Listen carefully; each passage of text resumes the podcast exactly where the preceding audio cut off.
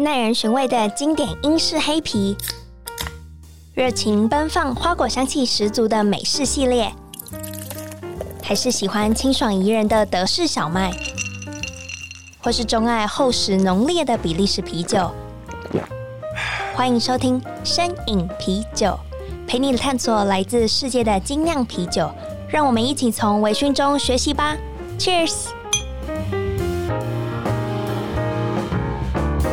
大家好，欢迎收听身影啤酒，我是身影啤酒的主持人 Claire。今天我想要来点不一样的，那我们特别邀请到 Barney's Talk 的巴尼播起来的主持人 Barney 来到身影啤酒的节目。他今天会代替我的角色，作为一个主持人来访问我。我们要讲的主题其实是圣诞节嘛，跨年都快到，那大家。听了那么久节目，一定不外乎想要知道到底哪里可以去喝，就是跨年的时候可以去品饮喝酒。了、对，就是酗酒。所以我今天就特别准备了我自己的口袋名单。那我们在开始介绍今天的呃酒吧名单，我自己的口袋名单之前，然后想要让 Barney 好好介绍一下你的 Barney's Talk 是怎么样的频道啊？OK，好，我的节目主要是在做一些生活品味的内容。那过往有做过一些比较有趣的，像是啊、呃、西装的穿搭。然后然后品饮，比如说像品香、品酒、品咖啡。那因为生活品味其实是一个很繁杂、然后很广的一个范围嘛，所以在明年的部分，我们计划的是以每季一季这三个月嘛，会做一个不同的主题。那这边其实我在我自己的节目还没公布，在现在 Claire 的节目抢先公布，就是我们第一季会做呃跟吃喝相关的，然后会以台湾味或者是台湾在地精神挂钩，所以听众朋友可以期待一下，我们明年一季会有一个更啊、呃、明确详细的规划，让大家知道说，哎、欸，我们会做哪些事情。而且我其实认识 Barney 的契机，是因为你们十二月份有做一个精酿啤酒月，对不对？Yes。终于有人也要做精酿啤酒相关的主题。然后，就我记得你那时候有跟我讲，除了访我之外，你有访 DB 的老板吗？对对，DB 就是一个精酿的啤酒厂这样子。那你那时候有，就你第一次接触到，就是比如说酿造相关的，你有很惊艳吗？就觉得这个跟我想象的不一样。嗯，我觉得比较惊艳的点是因为我自己本身也是一个品酒人士嘛，讲的 委婉一点这样。对，但是我之前比较喜欢可能去喝一些 cocktail 这些，嗯、或者是像威士忌。那精酿啤酒这一块，我确实涉猎的比较少。但是其实在这一个月，算这个月嘛，疯狂的，比如说访谈或者是一直在喝精酿啤酒的路上，我觉得哎、欸，很有趣的点是说，嗯，我觉得一个点可以跟大家分享的是说，早上就可以开始喝。对对，喝酒这件事没有时间的限制。然后它的那个酿造过程，其实跟你什么时候做什么动作，哎、会有很大的差别。对，我觉得这个是很妙的东西，因为大家可能觉得说啤酒就是很比较纯粹的产物，可能就是啤酒花，然后麦啊这些。可是，哎、欸，它用这些有限的元素，可以玩出很多不一样的变化。我觉得是呃很棒。然后，我觉得这一块市场还有很多可以去探索的一个事情。你真的是非常专业。好，我今天谢谢大家。其实是 做结了。我其实是要就是请你当一个素人，然后可以来问我一些就是很容易就是可能消费者会产生的盲点。不过你现在既然那么专业，不如我问你哈，你帮我解答。好了，那我们就回到这个主轴。今天的主轴是希望可以介绍多一点店点给大家，然后这都是我自己实际有去消费的探访。我们换一个换一个说法，调查田野调查。我今天要介绍的某一家店是二三 Public。那二三 Public，大家会想说它是二十三号啤酒自己的 Tap Room。大家想说，哎、欸，那不是在师大？我跟你讲，他们以前有在北投有一个二三 Music，我不知道好像收掉了。在圆山吧？之前是在北投，然后后来拉到圆山。对，然后现在我要介绍的也不是这两个地方。那在乱的吗？在乱的，都是同一个，都是二三啤酒自己的，就是呃品饮空间。嗯嗯嗯，那为什么会特别想要介绍二三 Public？它不是一个交通，哎、欸，算交通好发达了，就是台电大楼大概走个十五分钟可以到。它是在一个转角。然后旁边有个小公园，然后很因为它的地理位置的关系，就很吸引，像是台大、师大的，比如说，我觉得蛮哦，我我有去过一次，那时候他们有出一个黑糖的精酿啤酒，然后黑糖老爹啊、呃，对，很好喝。然后那个店员有给我试，就是不同温度下品饮的那个甜度这么专业，不太一样。对，可能跟那个店员比较投缘之类。就是那个，我觉得那个氛围是他们就是一排的吧台的位置，然后同时他们也有呃非常多馆。我那天去有十几馆，然后你就可以每一个品味、每一个品相都可以就是 tasting。然后重点是，其实最早的，如果希望我没有讲错，Comedy Club 是在从二三 Public 下面开始。其实我不知道你们听到，就是听过，就二三有一个 Two Three Comedy Club，它在林森北，嗯，它是有。就最近不是很红的那个 stand up comedian，就是大家都会去中山那边讲，就是脱口秀。可其实最早最早，其实是在二三 public，哦，它是有地下室的。对对，它是。哦，因为我一直在一楼，很神秘，对对对。然后接着我想要跟大家介绍的，就是它是位于在那个市政府附近的，它叫 Beer Geek。不知道你有没有听过？有有有听过。他那个呃酒吧，市政府一号出口走大概也是五到十分钟。它整个氛围超级英国的，就是非常欧洲的氛围。它整个就是从点菜单也没有点菜单，就是那个 board 上面都是。嗯，on tap 的品相都是以英文呈现，然后 bartender 其实本身应该也是外，就也是外国人。然后那时候在那里喝的氛围，就是它还有什么电动机啊，跟它整个装潢，就会发现你好像是在置身自己置身在国外的那种感觉。因为我自己有在欧洲住一段时间嘛，有一种是踏入那家店的时候，你有一种你回到那时候的感觉。当然，它的品相也是，就是没有到就是。我们店那么那么夸张，就是三百多块，可是都有那种你想要喝的风味，它都刚好在那里，所以我就也很推荐 Beer Geek，如果大家有机会的话，也可以去市政府那边。它很久了，对不对？它其实很早在精酿开始，精酿啤酒店家开始窜红的时候，你就蛮好搜寻到它。可是后来渐渐的，大家可能就会选择去一些像是台湖的错影室啊，或是掌门。掌门 松糕店我也超想一推，嗯，因为它的 view 很漂亮吧？没错，就是你今天就是我第一次去的时候，还是完全不知道怎么走。我那时候就是完全找不到，我就完全不知道它的门在哪里。我还去不论路路人说：“请问这家酒吧的门是要怎么进去？”它其实就隐身在星光三音乐某一面的哦，这边都好难讲。H&M 旁边，如果大家有去逛街的话，就是衣服牌子的旁边那个电梯，就只有那个电梯到了四楼，你就可以去那个酒吧，然后。可我觉得大家应该多少都有这种经验吧，比如说不认识酒吧去夜店啊，很多那种，比如说什么 ATT for Fun 里面那种夜店，然后它不是分很多什么不同的电梯，然后直到哪一层楼，然后如果你搭错了，发现那我不知道到四楼，他怎么直接把我直达送到七楼，然后你就觉得很苦恼之类。可是那个时候，通常你去夜店的时候，应该是大排长龙的情况下吧？对，可是 可是他那边区会有很多点都大排长龙啊。这 我就没经验，问一下。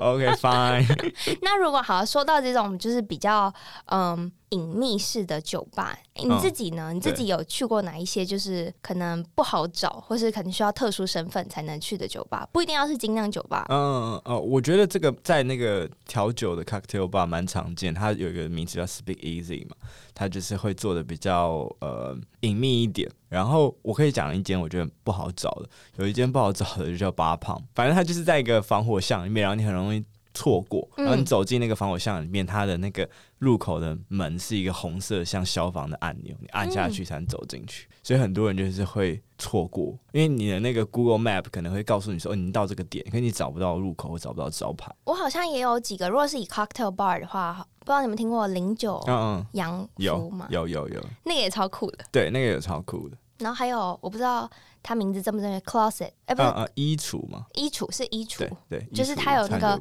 要翻牌的那个吗？我我会不会啊？不对，衣橱三酒馆不是吧？你说的是钥匙行吧？对对对，钥匙行，对不起，是钥匙行。对，然后它是它有那个题目，然后你就要自己翻，对对对对，翻牌答案，那个也是蛮酷的。对，哎，对啊，那你可以介绍一下那家酒吧吗？Bar Pump，它里面的感觉，它里面的感觉是感觉很科技感，嗯，对，然后它整个是比较冷冷色调的。我觉得有一部分我很喜欢调酒吧的原因，也是因为他们的呃风格上的差异会做的更大一点。也许是我可能去的 这样，这有贬义吗？没有没有没有没有，这样酒吧 focus 心力不一样嘛，对不对？调酒吧可能要制造的一些氛围嘛。想害我得罪，没有那么容易，好不好？不是因为，因为我对精酿调酒吧很多看起来它会有很多那种木质的感觉，因为它的柜台都是木质的。可是如果你是去调酒吧，你会看到很多不一样的呃材质感，有些可能是大理石的，有的木质，有的金属的，就是每一家会有自己想要呈现的风格。对，然后它的 B One 的那个吸烟室也很酷，对，它 B One 有个蛮大的吸烟室，很像。一个我自己觉得很像毒毒气室之类的。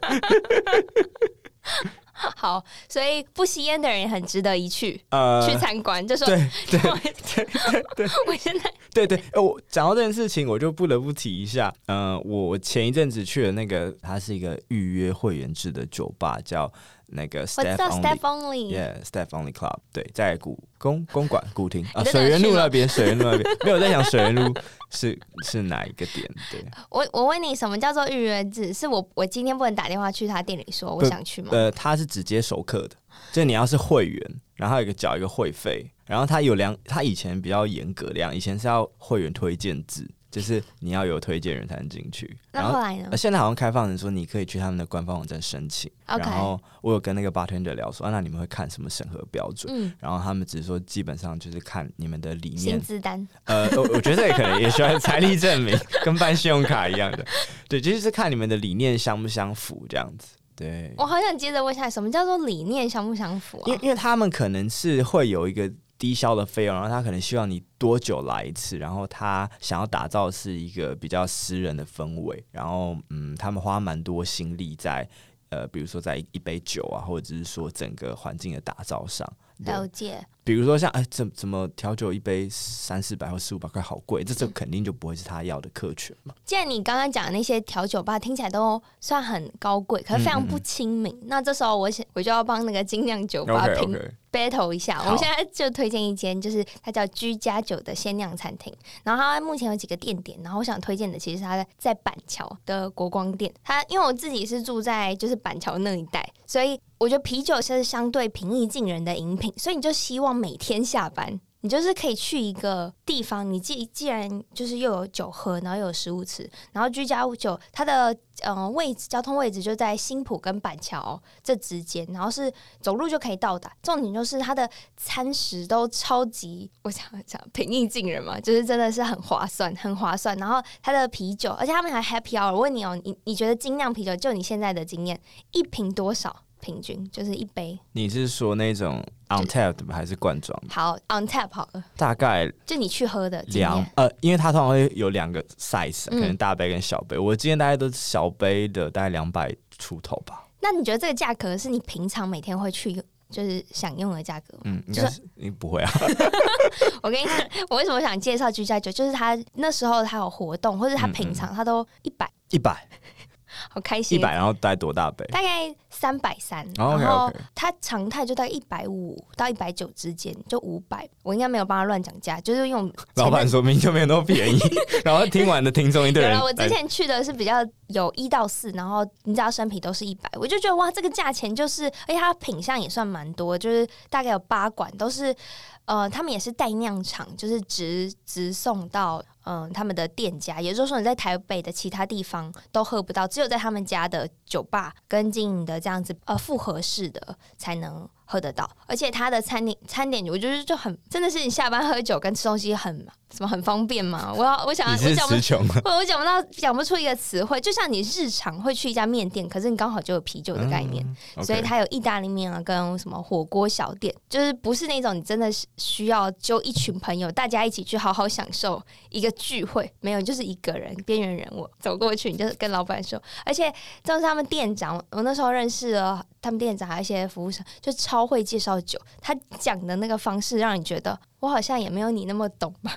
哎、可是这个价格听起来蛮有竞争力的。如果一百块，其实我觉得可以跟比如说很多 seven 的酒。我我会选择精，而且他对啊，他都是他就是精酿啤酒，就是他们自己的设设厂去，就是直接直送，所以又新鲜，然后又好喝，重点是离我家又近，所以我也还蛮推荐，如果板桥人啊、中永和一带的人可以去居家酒试试看。那你有推？因为我刚刚有看了一下他们的餐点，感觉都蛮好吃的，照片上。但我想不是对啊，哎、欸，我们讲话要童叟无欺，为什么不能说哎，它、欸、很好吃哎？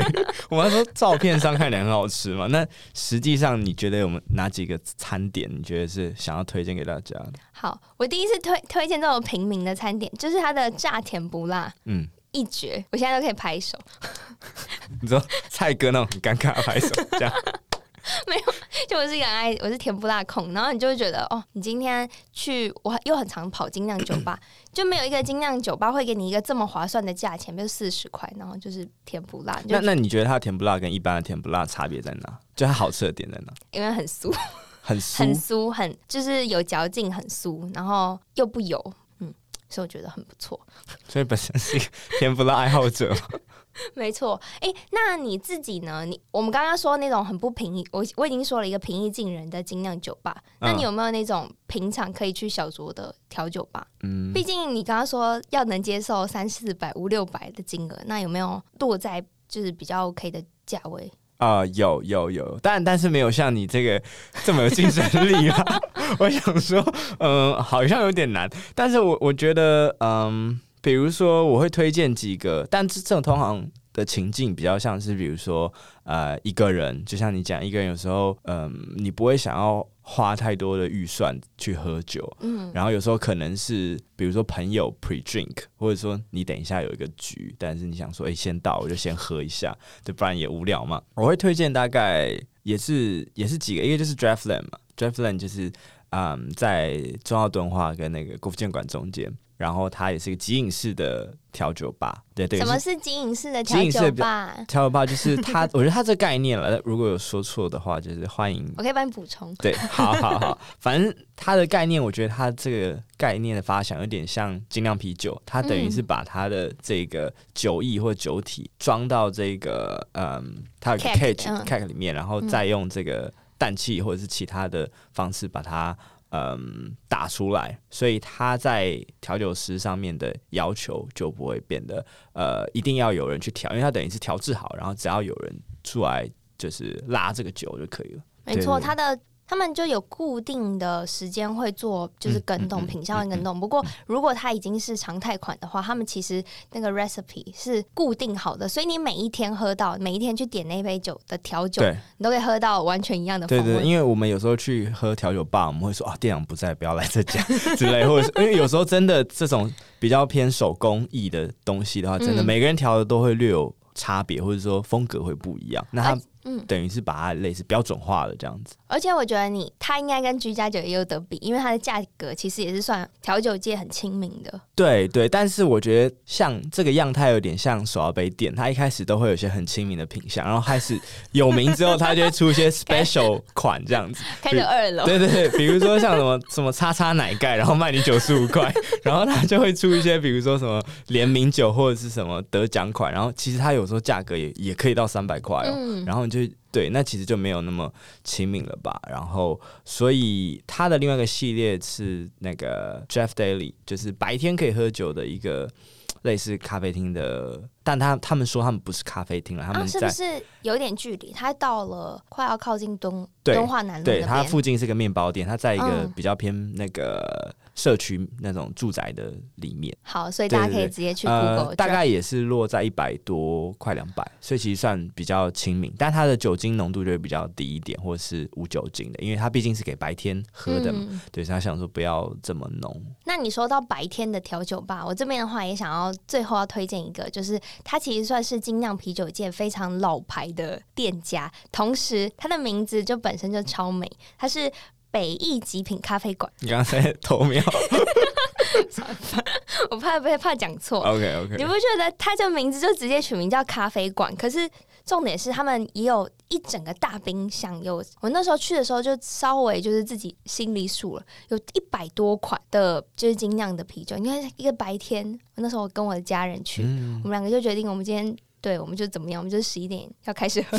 你说跟 跟我们上次录音一样，然后就很好啊，因为你那时候你有可以享受到咖啡，然后如果呃他们也有 on tap，然后同时啤酒的类型。又非常多，因为现在如果你要去喝其他的精酿酒吧，很多都是三点吧，或者是过呃四四点才开门，嗯嗯嗯嗯、真的是早上，而且它的位置就在中正区那一带，哦，那很方便。对，就是离西门有点远啊，它大概在和平医院，不知道，就是再过去一点。我就觉得，如果大家就是想要去朝圣一下，就是以前的精酿酒吧都是在怎么样的氛围，就可以去一下北艺极品。所以它提供手冲咖啡跟精酿啤酒吗？嗯，应该有手冲咖啡，一定有。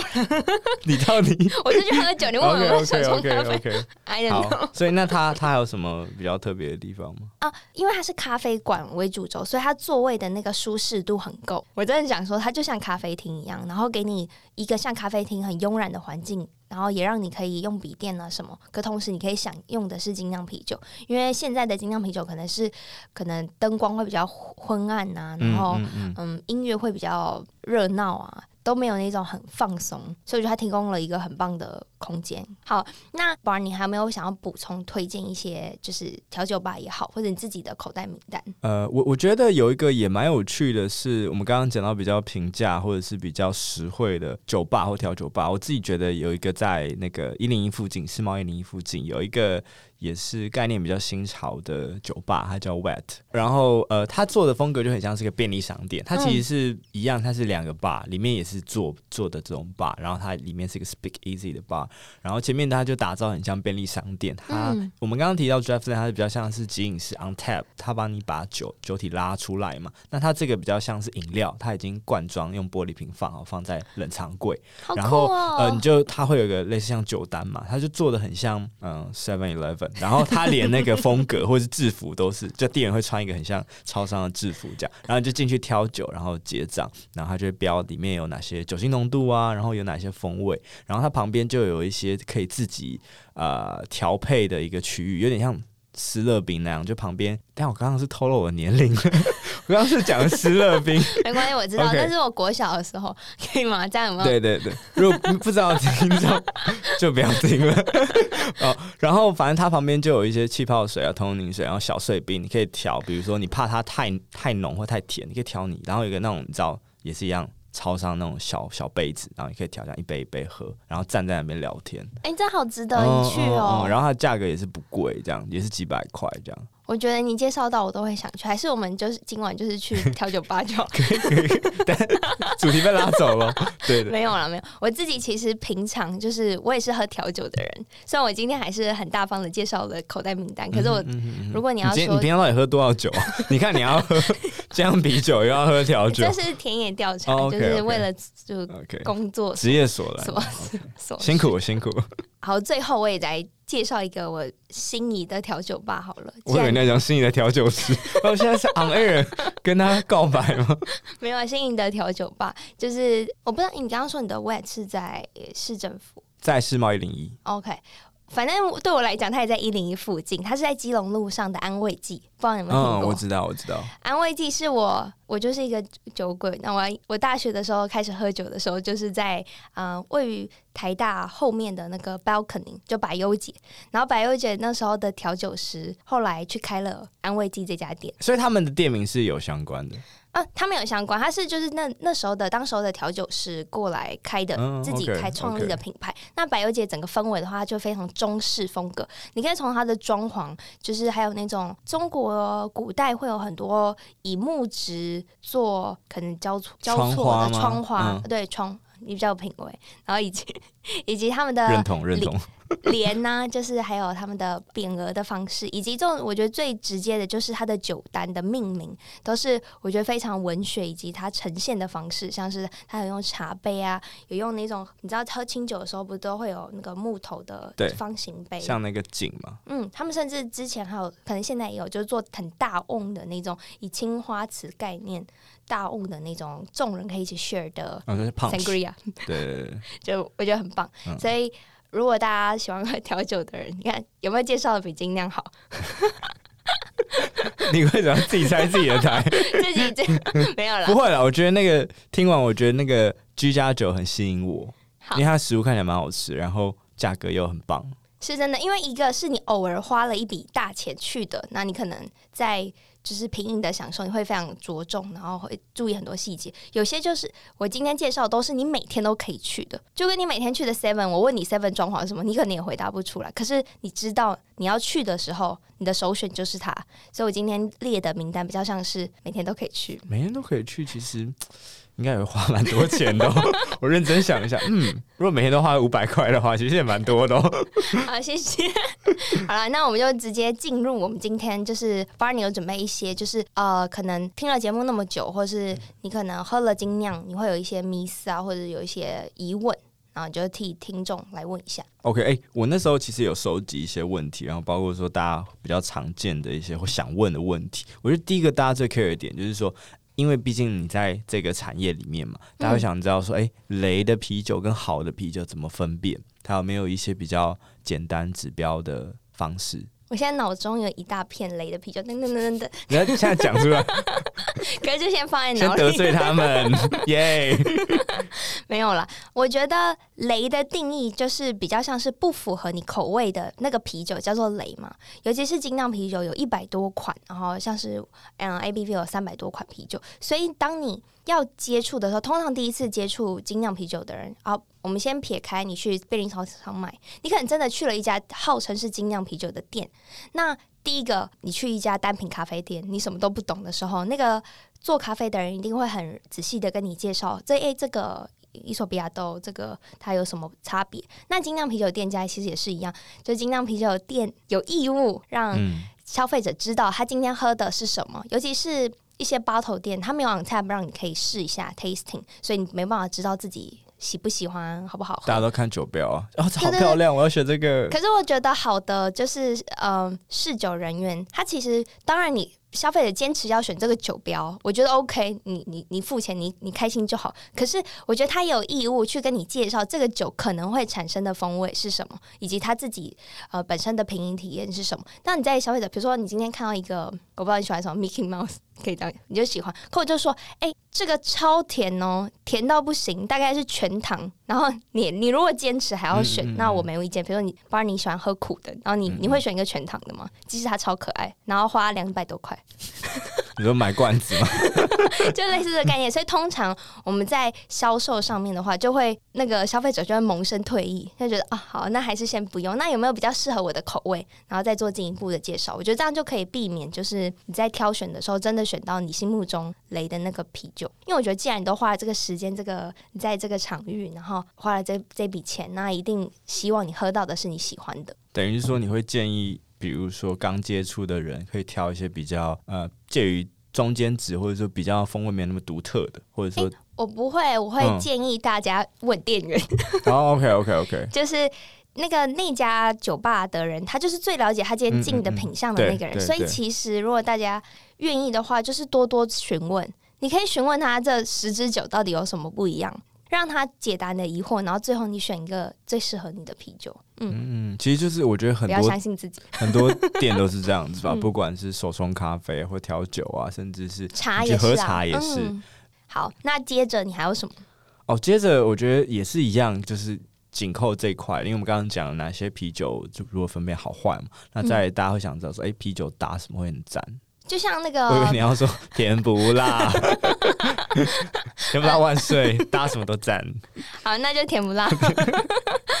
没有，就像大家如果喝葡萄酒，就是呃海鲜配白酒嘛，然后呃红肉配红酒，对，它会有一个大概的规则。嗯，那其实啤酒的搭餐建议，我觉得就是重口味的配重口味的啤酒，最最讨忌。然后以及呃比较轻盈、比较细腻的食物，就打比较清爽的啤酒。就像你可以从它的风味啊、香气啊，还有它的季节产区去做区分。那这边的话，我可以举个例子，比如说像是地区的话，像是大家应该在台北会吃到，有时候会吃到德国猪脚。大家如果今天不知道要配什么的话，其实你可以想想，好像大家也不会想想去德国的时候你会配什么。就你在德国当地慕尼黑的时候，你要。品尝他们的 HUXEN 的时候，他就会给你德式的小麦啤酒。那这时候你就可以知道为什么当地要配小麦啤酒，一定它有故中的原因。你就可以借着这样的方式去做配对。所以当大家做酒餐搭配的啤酒搭配的时候，就可以以这个方向，可以去想一下：诶，当地你如果去旅行的时候，你会喝，他会给你什么？以及那个节庆通常食物餐桌上还会出现什么东西，做一个参考。哦，懂懂懂，所以等于就是说，呃，重的可以配重的，然后清爽的可以配比较清爽的，嗯，然后再就是跟着它的时节或者是相关的呃食物去做搭配。没错，那 Barney，我们今天聊了这么多有关于酒吧以及就是一些 Q&A 的问题，那最后的话，我们是不是我们是不是有一个线下活动？哦，对，没错，我们在那个这个月十二月二十七号的下午呢，我们在。ABV 的日式居酒馆，我们有办了一个线下的听众活动，然后呃，详细的内容会放在我的这个 Barney's Talk 的粉丝专页，然后还有我的 Instagram 上面，所以如果大家有兴趣的话，可以私讯我，或者是看一些相关的贴文。好，我刚以为你会 cue 我说，哎，这个主。这个活动的名称是什么？那我就赶快拿起手机。这你看，呃，我们明显很明显没有蕊吧？没错。好，这个名称，这个活动名称是什么呢？我们取了一个非常长，叫做“跨年狂欢派对啤酒推荐的品饮会”，够长了吧？而且我们活动的话会办在十二月二十七号下午四点钟的时间，然后日式居酒馆就是位于在中山捷运站附近金华酒店旁边，所以到时候喜欢 Barney 跟喜欢摄影啤酒的听众，都可以到线上表单去报名，然后参加，嗯、然后也可以见到 Barney 帅气的本人。呃，大家不要抱太高的期望，比较好，先降低大家的期望值。好，那今希望今天这一集对要准备去 party 的人有帮助，嗯、然后也非常谢谢 Barney 客串当主持人，因为我觉得你真的主持的比我还好。哦，那是当然的喽，拨头发，还有缺主持人吗？没有了。好，今天这集节目也是由 A B B Bar and Kitchen 赞助播出，那我们节目就到这喽，拜拜，拜拜。